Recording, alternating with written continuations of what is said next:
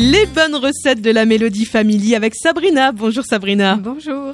Aujourd'hui, les muffins aux épices de Noël. Alors, les ingrédients pour cette recette, il vous faudra 500 g de farine, 500 ml de lait, 2 œufs, 120 g de beurre fondu, 120 g de sucre, 4 g de cannelle en poudre, 4 g de badiane moulu, 2 g de muscade, un sachet de levure chimique et une pincée de sel. Alors, on va commencer par préchauffer le four à 180 degrés.